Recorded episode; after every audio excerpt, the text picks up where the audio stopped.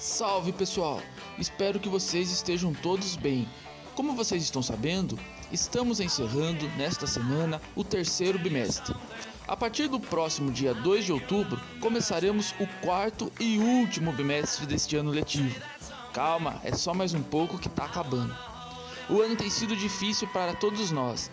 Estamos cansados todos de tantas notícias ruins, dificuldades na escola, na família, mas a única alternativa que temos é seguir em frente. Um dia de cada vez que tudo isso irá passar. Já está passando. Essa semana estaremos, os professores, fazendo a correção das atividades do terceiro bimestre, fechando notas, participando de conselhos, de modo que não irei propor atividades nem enviar materiais. Vocês retiraram o diário de aprendizagem do quarto bimestre na escola. Então, se liga nas instruções quanto à realização das atividades do diário da disciplina História.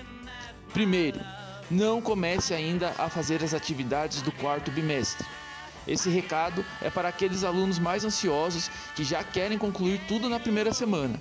Como diz aquele ditado, quem tem pressa come cru.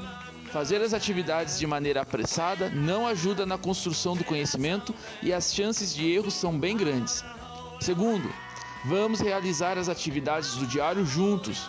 A cada semana desse bimestre, enviarei nos grupos materiais de apoio em que irei explicar os temas que são abordados nos diários de aprendizagem e explicar as atividades que vocês terão de desenvolver.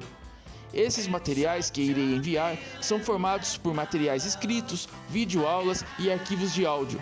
Leiam, assistam, acessem esses materiais eles são preparados para ajudá-los na realização das atividades do diário de aprendizagem. Aqueles que têm contato com esses materiais vão conseguir fazer as atividades com facilidade. Terceiro, uma dica: organize o seu tempo, a sua semana. Divida os dias de modo que a cada dia da semana você separe um tempo para realizar as atividades de cada disciplina. Quarto, não deixe de me chamar se estiver com dúvidas. Estou aqui para ajudá-los e não para prejudicá-los. Então é isso, pessoal. Continuem se cuidando e contando comigo para conversar, caso achem necessário, e vamos que só mais um pouco o ano letivo já estará terminado. Um abraço, fiquem bem e até mais.